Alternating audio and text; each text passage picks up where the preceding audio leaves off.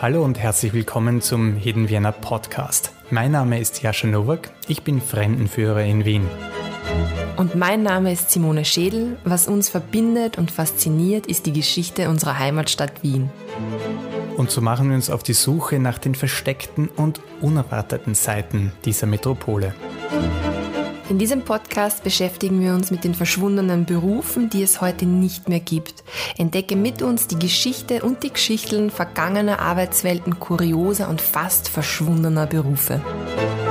Während unserer Recherche haben wir nicht nur absurde Betätigungsfelder gefunden, sondern auch eine Handvoll Menschen, die diese vergessenen Professionen heute noch ausüben. Wir sprechen über die Geschichte der Berufe und bitten jene vors Mikrofon, die diese Traditionen am Leben erhalten.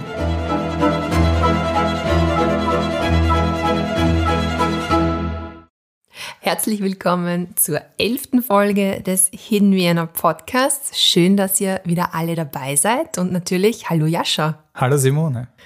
Ja, diese Folge ist wie für uns zwei gemacht, denn es wird süß, zuckersüß und wir sind ja zwei Süße, wie man in Wien sagt, weil wir lieben einfach süßes Zeug, Zuckerzeug.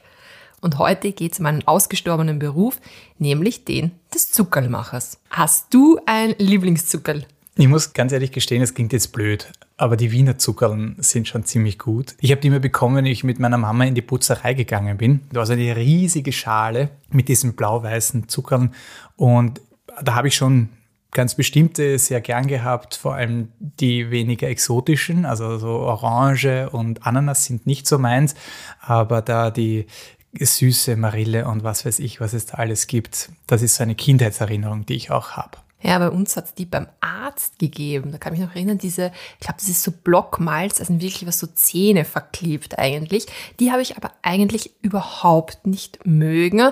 Ich bin dann doch vielleicht weniger der reine Zuckerltyp, sondern eher es geht in Richtung Schokolade. Also alles, was zum Beispiel so in diesen Wiener Zuckerlgeschäften gibt, in diesen kleinen Konfektformaten, eben diese Wiener Schichten, diese Nougatwürfel, mh, großartig. Und meine Oma hat auch immer diese Ildefonso gehabt. Das war eher so meine Richtung. Ja, Schokolade ist bei mir sowieso auch immer dabei, aber auch Kuchen und Strudel. Ja, ich trinke ja keinen Kaffee und äh, gehe aber, das sage ich immer so dazu, doch ins Kaffeehaus wegen den Kuchen und den Leckereien, die es dort gibt. Hast du eine Lieblingstorte? Die Imperialtorte ist ziemlich gut und äh, eine Torte, wo wirklich extrem viel Zucker drinnen ist, hat die Mutter von einer Freundin meiner Mama gemacht. Das ist die Panama-Torte. Da sind, glaube ich, zwölf Eier drinnen und die ist komplett umhüllt mit einer Buttercreme, in der Kristallzucker drin ist. Also das knirscht beim Essen. Oh, wow, okay. Da bist dann mit dem Zucker auf 100.000. Also das ist ein ordentlicher Zuckerschock. Aber ja, wenn es gut ist, verstehe ich das. Also bei mir war es die Sachertorte meiner mittlerweile verstorbenen Oma. Das war meine Lieblingstorte. Und die hat auch super gebacken, auch zu Weihnachten, ähm, diese ganzen Bäckereien. Also hätte ich mich eingraben können. Und ich habe auch noch ihre handgeschriebenen Kochbücher. Also da backe ich wirklich jedes Jahr was raus zu Weihnachten. Und mein Bruder schreibt mal jedes Jahr, das ist wirklich, da weiß ich, jetzt kommt bald Weihnachten, wenn er mal schreibt, hey, kannst du mal ein Foto schicken vom Rezept für die Klosterkipferl von der Oma dann weiß ich, es ist Weihnachten, es wird gebacken. Ich habe eine falsche Tante gehabt, die ist 104 Jahre alt geworden, glaube ich, und die hat bis ins hohe Alter den unfassbarsten Milchramstrudel gemacht. Der ist aufgebläht aus dem Rohr rausgekommen. Er hat natürlich auch den äh, Strudelteig selber ausgezogen. Dann ist das Ganze zusammengefallen und das war einfach so luftig. Das ist wirklich was, das ich echt vermisse. Weißt du, was wir nach dieser Folge machen? Uns eine Torte holen, weil ich kriege gerade so Guster, wenn wir drüber reden und wahrscheinlich euch geht es genauso, die da draußen gerade zuhören. Aber ich würde sagen, wir starten mit unserer Folge. Es geht um die Zuckerlmacher, aber zuerst kommt wie immer das Hörbild vom Jascha.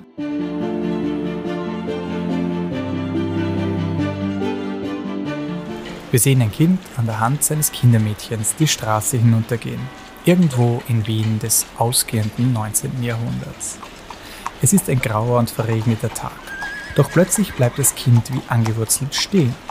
Das Kindermädchen versucht es noch weiterzuziehen, aber es gibt kein Weiterkommen.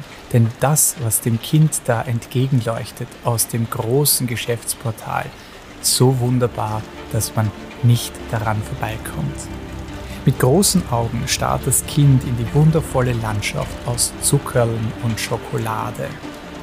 Da türmen sich bunte Walzenzuckerln, Schichtnougat, Seidenzuckerl und Aschantenüsse.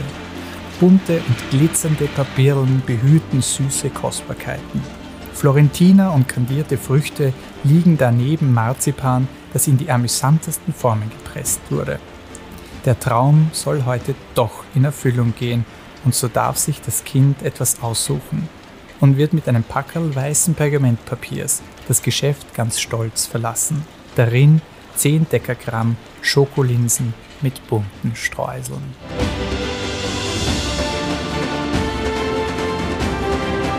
Ja, diese 10 Decker Sackerl, die man so kriegt in einem Zuckergeschäft, das ist, glaube ich, was ganz typisch Wienerisches. Und für unsere deutschen Hörer und Hörerinnen, 10 Decker, Deckergramm, das sind 100 Gramm. Das ist einfach noch eine alte Gewichtseinheit, die wir wirklich noch verwenden in Wien.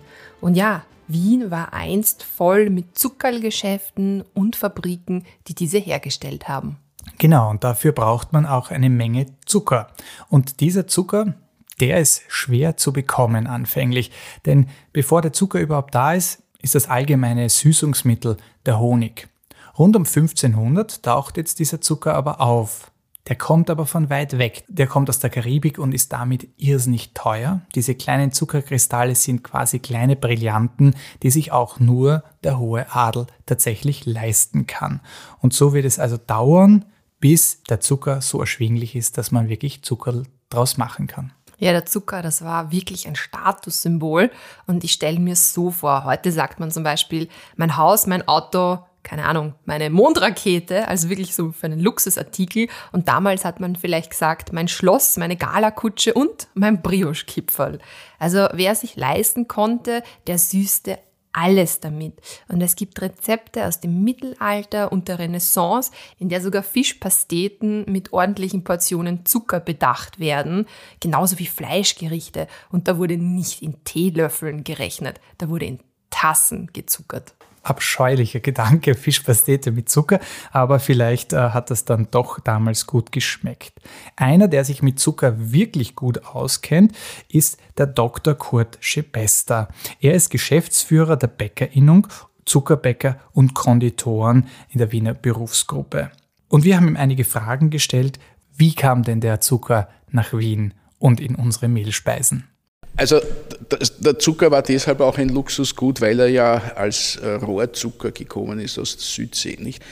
Äh, in Persien zum Beispiel hat man als erstes das gemacht, dass man äh, dieses Zuckerrohr gekocht hat. Man hat dann diese Flüssigkeit in ein zylinderförmiges Gefäß hineingegossen, das an der Spitze ein kleines Loch hatte.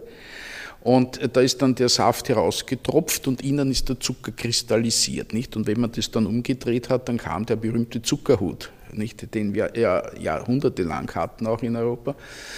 Und über die Kreuzfahrer und die Kreuzzüge ist dann diese, dieser Zucker allmählich nach Europa gekommen und eben dann bei den Apothekern gelandet und an den Höfen. Und äh, eigentlich ähm, ist äh, für den Normalverbraucher der Zucker erst dann erschwinglich geworden, als der äh, Sigmund Markgraf, es war ein Sohn aus einer Apothekerfamilie, ein Chemiker, draufgekommen ist, dass die Runkelrübe auch süßen Geschmack hat, die war aber zu wenig süß und durch verschiedene Kreuzungen ist dann eben die Zuckerrübe entstanden. Nicht? Und plötzlich hatte man ja nicht mehr endlose Wege zurückzulegen wie beim Zuckerrohr, sondern man hat vor der, vor der Wohnungstür sozusagen hektarweise Zuckerrüben anbauen können. Und dadurch war also der, der Zucker dann auch allgemein erschwinglich. Nicht? Also eine ganz süße Sache, das mit dem Zucker. Und Wien ist ja bekannt für seine Süßigkeiten, für die Mehlspeisen, für die Torten. Und die gibt es in allen Formen und Größen, bei Konditoreien, bei Zuckerbäckern, bei Bäckern. Also in Wien sind wir auf keinen Fall unterversorgt, was Süßwaren betrifft. Und ich habe mich jetzt schon öfter gefragt, was ist der Unterschied zwischen einer Konditorei, einer Zuckerbäckerei und dann gibt es ja auch noch die normalen Familienbäcker und praktischerweise waren wir ja in der Landesinnung der Bäcker zu Besuch und da haben wir gleich noch einmal den Herrn Schebester gefragt, worin der Unterschied zwischen Konditoren und Zuckerbäckern besteht. Also historisch gesehen ist ein bisschen ein Unterschied, weil äh, die Zuckerbäcker sind eigentlich jene Berufsgruppe, die sich äh, historisch mit dem Zucker sehr stark beschäftigt haben. Das ist eigentlich jene Gruppe, die von den Apothekern abstammt. Es war ja so, dass die Apotheker bis ins äh, ungefähr 16. Jahrhundert das Zuckerprivileg hatten. Das heißt, sie haben ja ihre Arzneien mit Zucker gesüßt. Das war ja Zuckerrohr, war sehr teuer. Das heißt, das hat es ja nur auf den Fürstenhöfen gegeben, beziehungsweise die Apotheker haben es eben verwendet. Man hat sie als die sogenannten Konfektionari dann bezeichnet, haben dann halt findige Apotheker eine zweite Schiene entwickelt, wo sie die Arzneien weggelassen haben und sich hauptsächlich auf die Zuckerprodukte entwickelt haben. Kaiser Ferdinand I. hat ja 1522 äh, aus den Niederlanden sogenannte äh, Zuckerblaser und Zuckermacher in die Hofkomposterei nach Wien geholt. Also man sieht schon an den kaiserlichen Tafeln war Zucker und Zuckerskulpturen ja natürlich üblich bei Hoftafeln äh, waren also ganze Dschungel und Tiere und alles Mögliche hat man danach geformt. Und die Zuckerbäcker haben sich eben aus diesen Konfektionarien entwickelt und das waren die, die als erste eine äh, Standesvertretung hatten, die auf 1554 zurückgeht, dass die Zuckerbäcker hier also ihre Gruppe, mehr oder weniger ihre gewerbliche Tätigkeit hier als, als Berufsgruppe abgesichert haben. Und die Konditoren sind sozusagen der Überbegriff, weil es gab ja daneben auch Oblatenbäcker, Hohlhipper, Lebküchner, das heißt äh, verschiedene Gruppen, Gruppen, die sich dann erst 1744 mit den Zuckerbäckern äh, zu einer Gesamtinnung zusammengeschlossen haben und seither bezeichnet man also eigentlich diese Gesamtgruppe als Konditoren, wobei das Wort Zuckerbäcker oder der Bäcker im Wort Zuckerbäcker überhaupt nichts mit Backen zu tun hat, sondern das kommt vom Zusammenpacken der Zuckerkristalle. Also es ist eigentlich ein Packen wie Kofferbacken und nicht ein Backen wie Kuchenbacken. Im Grunde genommen waren es die Abgrenzungsfragen zwischen Bäckern und, und Konditoren dann in der Geschichte. Man hat also immer gesagt, dort wo Mehl verarbeitet wird, das gehört zum Bäcker. Daher war es ja äh, interessanterweise so, dass in den Ursprüngen dort eigentlich in erster Linie Bäcker machen durften, weil dort Mehl drinnen ist. Und alles andere war eben Sache dann der Spezialisierung der Zuckerbäcker oder der Konditoren. Das war, das war der alte Streit, der über Jahrhunderte gegangen ist, was darf der Bäcker, was darf der Zuckerbäcker. Und da gab es also am bezeichneterweise 24. Dezember 1934 einen Erlass des Handelsministers mit vier Produktgruppen. Was dürfen nur die Bäcker, was dürfen nur die Zuckerbäcker, was dürfen beide und was dürfen nur die Lebküchner. Und was nicht geregelt wurde, waren die Osterpinsen, die Faschingskrapfen und äh, Hefeteig waren. Und äh, da gab es dann am 1. April, auch wieder so ein bezeichnendes Datum, 1935, einen Zusatzerlass, da stand drinnen, ja, Osterpinzen und Hefe, Backwaren, das dürfen alle beiden Gruppen, aber Faschingskrapfen dürfen nur die Zuckerbäcker erzeugen. Das war natürlich ein Riesenwirbel, weil wir wissen ja heute, dass zum Beispiel 1815 beim Wiener Kongress angeblich 10 Millionen Krapfen äh, verspeist worden sind in einer Stadt, die ja viel kleiner war als heute. Also das heißt, Faschingskrapfen waren ja zeitlich sehr beschränkt und natürlich haben die Bäcker auch erkannt, dass man da mal ein gutes Geschäft machen kann. Und das war natürlich wieder etwas, was den Konditoren nicht gefallen hat. Und da gab es dann einen sogenannten Krapfenkrieg so hat es die österreichische Bäckerzeitung damals bezeichnet, indem ein Grazer Bäckermeister justament nach diesem Erlass in der Faschingszeit 1937 Tausende, Hunderttausende Krapfen produziert hat und natürlich angezeigt wurde. Das war ja auch die Absicht. Und das Ganze ist dann bis zum Bundesgerichtshof gegangen. Da gab es dann ein Gutachten eines pensionierten Hofrats, der sich mit der Geschichte des Gewerbewesens beschäftigt hat und der ist zum Schluss gekommen, dass er gesagt hat, er bestreitet nicht, dass die Zuckerbäcker auch Krapfen machen dürfen, aber die Bäcker haben ein viel älteres Recht, Krapfen zu machen. Und der Bundesgerichtshof hat sich dann äh, dem Gutachten angeschlossen und der Erlass wurde dann also zurückgenommen, durften die Bäcker auch äh, Krapfen erzeugen.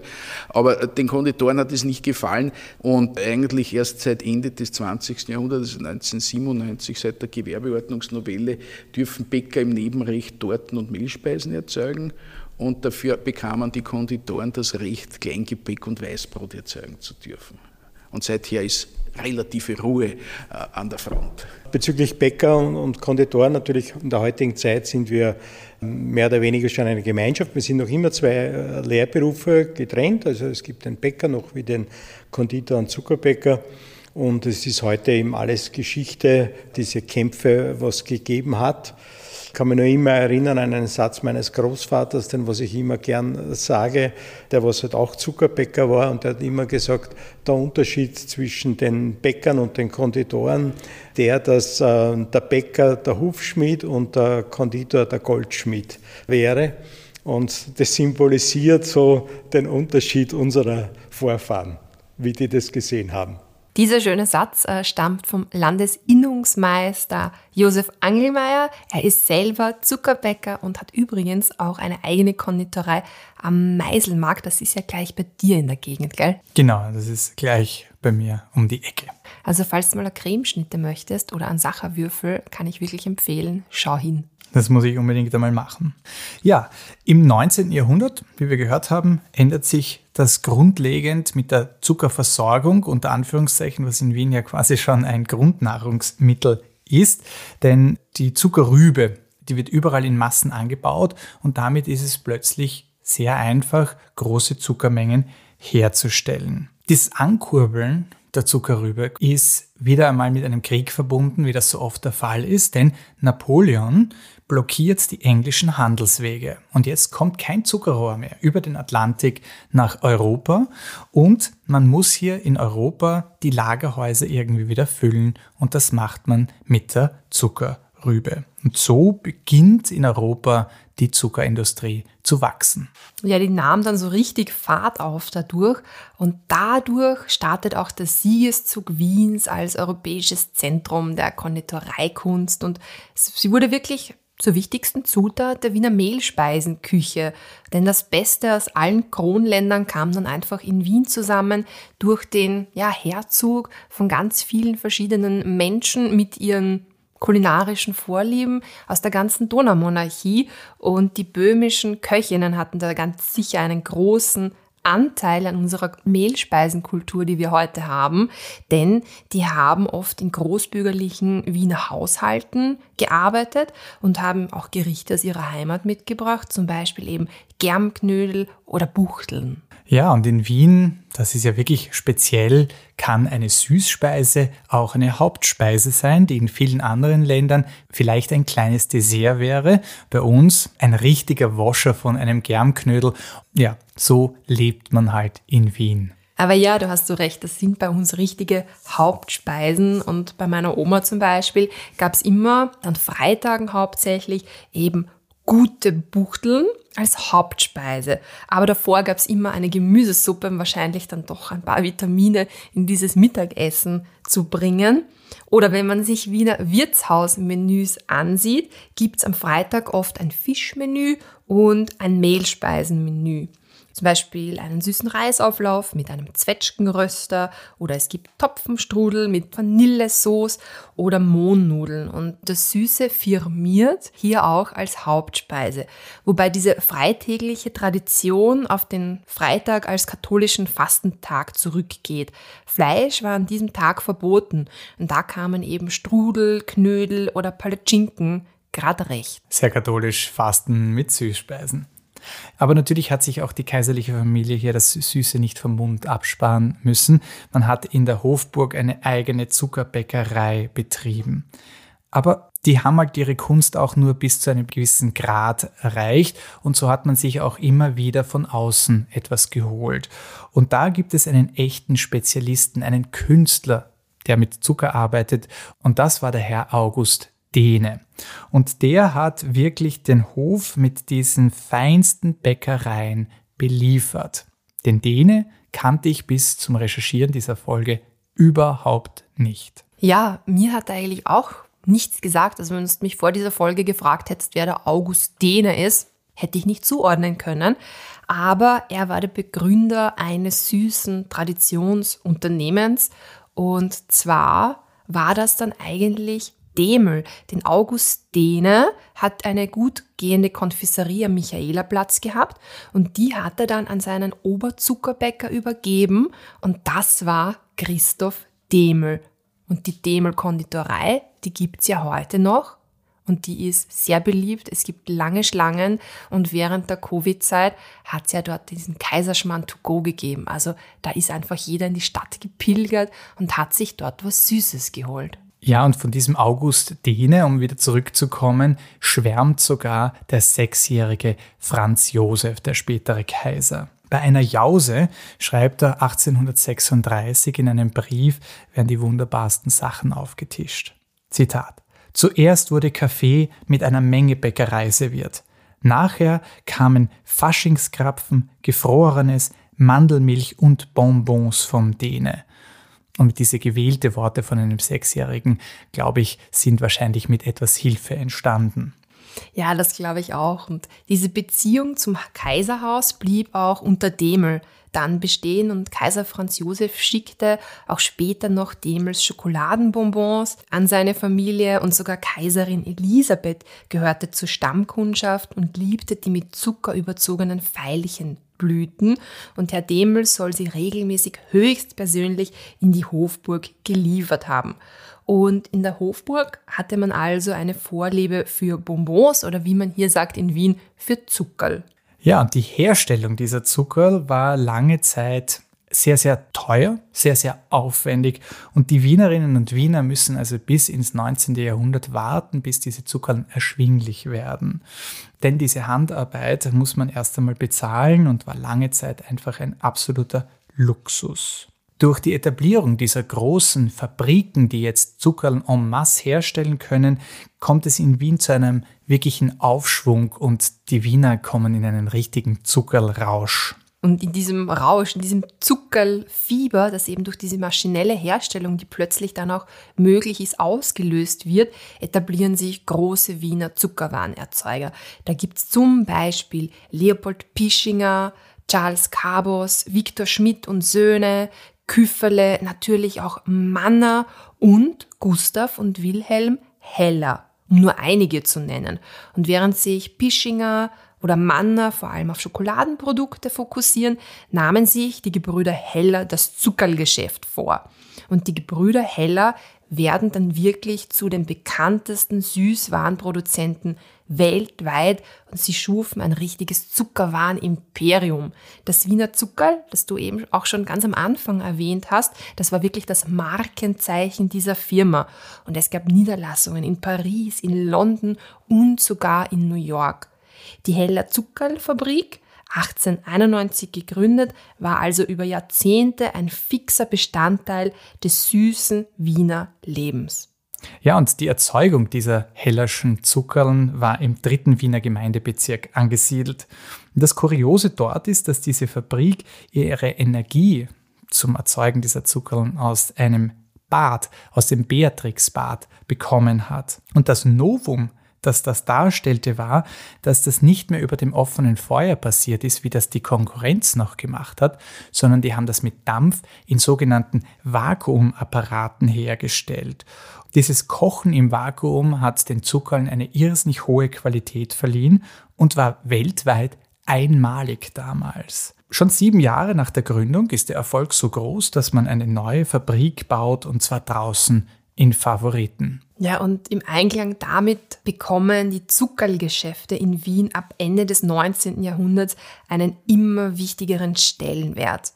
Es gibt ja auch heute noch einige weniger dieser wunderschönen Zuckerlgeschäfte, also für alle, die jetzt nicht aus Wien sind und vielleicht auf Besuch herkommen oder auf Urlaub, geht's unbedingt in eines der alten Zuckerlgeschäfte rein, wo sich wirklich die Süßigkeiten an den Wänden bis an die Decke stapeln. Es ist alles wunderschön kleinteilig, dann vorbereitet und wird hergezeigt und es wird auch klein und süß verpackt. Davon gibt's jetzt noch einige und die Zahl der sogenannten Zuckerhandlungen stieg bis in die 1930er Jahre enorm an. Und Zuckerl konnte man eben in diesen Zuckerlgeschäften kaufen oder auch bei Straßenhausierern, etwa dem sogenannten Zuckerlzwerg, da haben wir dann auch ein Bild auf Instagram, oder bei Standverkäuferinnen oder im Wurstelbrater, wo man dann eben zum Vergnügen hinging und sich etwas Süßes gönnte. Ich habe während der Recherche mit meiner Nachbarin, mit der Eva Dopplinger, geredet und die hat mir erzählt, dass im 15. Bezirk, wo ich jetzt wohne, früher überall Zuckergeschäfte waren. Sie hat mir dann sogar ein, zwei Adressen genannt. Das war einfach wie ein Supermarkt an der Ecke oder ein Bäcker. Das hat es überall gegeben. Und dieser Lehrberuf war eigentlich gar nichts Besonderes. Es hat einfach irrsinnig viele Zuckermacher gegeben. Jedoch stirbt dieser Beruf Mitte des 20. Jahrhunderts aus. Wien war tatsächlich eine Weltmacht, wenn es ums Zuckermachen ging. Und diese Tradition, die es in Wien einmal gegeben hat, ist seit 2013 sozusagen wieder in neuer Hand. Christian Mayer hat im ersten Bezirk zwei Manufakturen aufgemacht, wo er nicht nur die Zuckerl produziert, sondern sie auch sehr schön präsentiert und verkauft. Genau, das sind die Zuckerlwerkstätten und wir machen jetzt eine Reise in die Welt des Seidenzuckerls, der Krachmandeln und der Wiener Walzenzuckerl und Christian Mayer erzählt uns jetzt, was seine Zuckerlwerkstatt mit der ehemals großen Heller Zuckerlfabrik in Favoriten zu tun hat. Ja, wie wir ins Geschäft reingekommen sind, haben wir an der Wand eine riesige Fabrik entdeckt, die dort abgebildet ist. Was hat diese Fabrik mit der heutigen Manufaktur zu tun? Eine der weltbekanntesten Zuckerfabriken in Wien. Also die war wirklich die Heller Zuckerfabrik. Die älteren Generationen werden sich wahrscheinlich an die Heller Zuckerl noch erinnern können. Das da draußen, das ist ein Bild der Heller Fabrik von 1896. Das heißt, das war eine riesengroße Zuckerfabrik mit 1400 Mitarbeitern, die zu damaligen Zeiten die ganze Welt mit Zucker beliefert haben. Das Handwerk, das wir machen, also das, warum da die, die Heller Fabrik draußen hängt, das hat mehrerlei Gründe. Erstens einmal, Wien war weltweit für unser Handwerk bekannt, das wir heute machen. Und der weitaus wichtigere Grund, warum da draußen sehr viele Sachen von der Fabrik oder von der Firma Heller hängen, ist, weil der letzte Eigentümer, der Fritz Heller, war die letzten acht Jahre, äh, bis er gestorben ist, einer meiner engsten Freunde, mit dem ich einfach hunderte Stunden verbracht habe und wir über unsere beide Leidenschaft einfach sehr viel zu erzählen hatten, uns gegenseitig nämlich Zucker produzieren und Zucker verkaufen. Wie kam es zu dieser Freundschaft mit dem Herrn Heller? Naja, wir haben das riesengroße, riesengroße Glück, dass ich dann äh, relativ schnell, nachdem wir in der Herrengasse unsere erste Manufaktur aufgesperrt haben, haben wir einen klitzekleinen Zeitungsbericht gehabt im Falter. Und den hat zufällig ein gewisser Herr Heller gelesen, der dann plötzlich bei mir im Geschäft gestanden ist und gesagt hat, Guten Tag, mein Name ist Fritz Heller. Also ich freue mich so, dass es in Wien endlich wieder wen gibt, der die so lange weggewesene Tradition vom Zuckerlmachen quasi wieder ins Leben gebracht hat und wieder weiterführt. Und habe mir zwei Sackeln am Tisch gestellt, wo alte Rezeptbücher, wo alte Zuckerkataloge vom Jahre 1895 aufwärts drinnen waren. Und das ist ein riesengroßer Schatz. Inhaber eines Zuckergeschäfts zu sein, ist so ein wahr gewordener Kindheitstraum. Wie bist du dazu gekommen? War das schon immer der Traum, dass du, wenn du groß bist, magst du ein Zuckergeschäft haben? Wir haben ja nicht nur Zuckergeschäft, sondern wir haben ja mehrere Manufakturen. Wir, wir produzieren die Zucker selber. Dass ich das einmal machen würde, habe ich vor elf Jahren noch nicht gewusst, dass ich das machen werde. Es war Zufall, dass wir auf das Handwerk gestoßen sind. Das heißt, die Maria, meine Frau und ich, wir waren vor inzwischen jetzt schon zwölf Jahren in Schweden Urlaub und sind zufällig an so einer klitzekleinen Manufaktur vorbeikommen, haben reingeschaut beim Fenster und gesagt, was machen die da drin, sind rein und sind dann einfach vier, fünf Stunden drinnen hängen geblieben und uns hat beide das Handwerk einfach so dermaßen fasziniert und in den Bann gezogen, dass wir einfach heimgekommen sind nach dem Urlaub und gesagt haben, hey, lass uns auch eine Zuckermanufaktur machen, wir wollen das lernen. Und das, das war so der Beginn quasi von der, von der Idee der Zuckerwerkstatt. Es hat mit der Idee begonnen, dann sind wir heim und gesagt, ja, das wollen wir machen.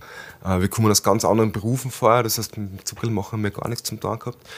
Wenn wir es machen, machen wir es ordentlich, dann äh, machen wir unsere Manufaktur mitten im ersten Bezirk in der Herrengasse beim, beim Michaelerplatz bei der Hofburg. Und dann sind wir aber relativ schnell einmal zu einem Punkt geraten, wo wir eigentlich uns gedacht haben, na, jetzt haben wir ein bisschen ein Problem, weil wir sind draufgekommen, das Handwerk, das wir machen wollen, äh, gibt es seit 60 Jahren de facto in Österreich nicht mehr. Das heißt, das war früher ein Lehrberuf, Zuckerlmacher, ist aber seit 60 Jahren komplett ausgestorben. Das heißt, du hast damals, zu damaligen Zeiten, es hat keine YouTube-Tutorials gegeben, es hat keine Literatur gegeben, es hat nichts gegeben, wo du sagst, ah, da kann ich das lernen.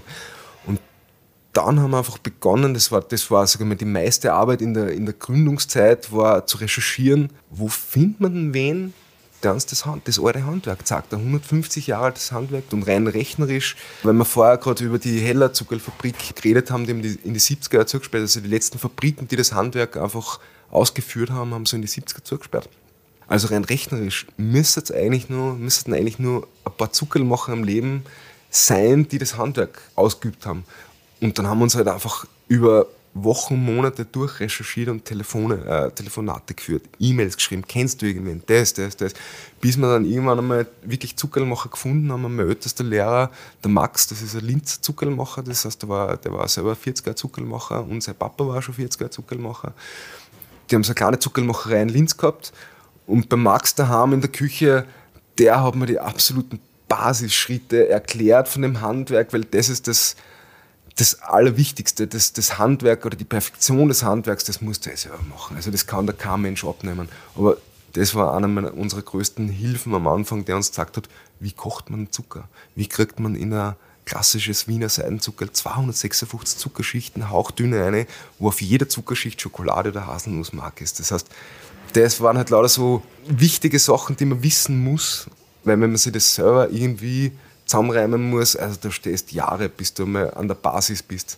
Und das jetzt, hat uns den Start dann damals eigentlich relativ schnell ermöglicht. Am Anfang musste ich natürlich beschäftigen, ja, wie, wie verhält sich der Zucker, was passiert. Und das ist eben das, wo ich ganz am Anfang gesagt habe, der Max, wir sind bei ihm in der Küche gesessen, haben den Zucker in einem kleinen Topf gekocht und der hat reingegriffen und sogar gesagt, schau, wenn der solche Fäden zieht zwischen die Finger, dann ist er genau richtig. Es ist ja die Kochtemperatur auf den Punkt genau. Das heißt, wir haben zwischen 2,7 und 2,8 Prozent Restfeuchte, also Restwasser in dem Produkt. Das ist extrem trocken. Und unsere guten Zuckermacherinnen und Zuckermacher, die haben kein Thermometer mehr drinnen. Das heißt, die kochen den Zucker, schauen den Zucker an, rühren den Zucker und sagen, so, und jetzt machen wir Zucker damit. Und der, den kannst du mit einem Refraktometer messen, der hat 2,7% Restfeuchte. Das heißt, die, man riecht, mit der Erfahrung riecht man, wann ist der Zucker fertig. Es gibt immer was neu zu entdecken und es gibt beim Handwerk jeden Tag was neu zu entdecken. Jeden Tag ist, ah, so wird das noch gar nicht probiert oder so geht es besser. Also es ist einfach ein stetiges Lernen und stetiges Staunen. Wir haben jetzt über die Zutaten gesprochen. Ich habe vorher schon ein Wiener Walzzuckerl verkosten dürfen. Das heißt, die meisten werden ja wirklich sozusagen Hand gemacht bei euch, die Zuckern. Aber die Walzzuckern brauchen eine Maschine. Ist das auch etwas, das ihr nachbauen habt lassen oder habt ihr da auch das Glück gehabt, dass ihr da die bekommen habt? Gegenfrage, was glaubst denn du? Ich glaube, dass es da noch was gibt, dass ihr was gefunden habt. Absolut. Ich habe, ich habe zu meiner Leidenschaft zum Handwerk habe ich extreme Sammlerleidenschaft. Wenn man sich in unserer Manufaktur draußen umschaut, das ganze Möbelar ist alles um die 100, 110 Jahre alt. Und ich habe inzwischen, was Reliquien von, alten, von der alten Zuckertradition, ich konnte inzwischen ein komplettes Museum ausstatten, weil ich einfach die ganzen Sachen sammle und unter anderem waren da die ganzen Originalwalzen, die sind von 1910 mit denen wir unsere Walzenzuckerl, darum heißen es Wiener Walzenzuckerl, weil es mit so große, 15 Kilo schwere Walzen, also geben so die Zitrusspalten, die dreidimensionalen oder die, die Himbeeren, die so dreidimensional, die so ein bisschen staubig waren, aber so die haben wir restaurieren lassen, die 110 Jahre alten Walzen und mit denen machen wir unsere Wiener Walzenzuckerl.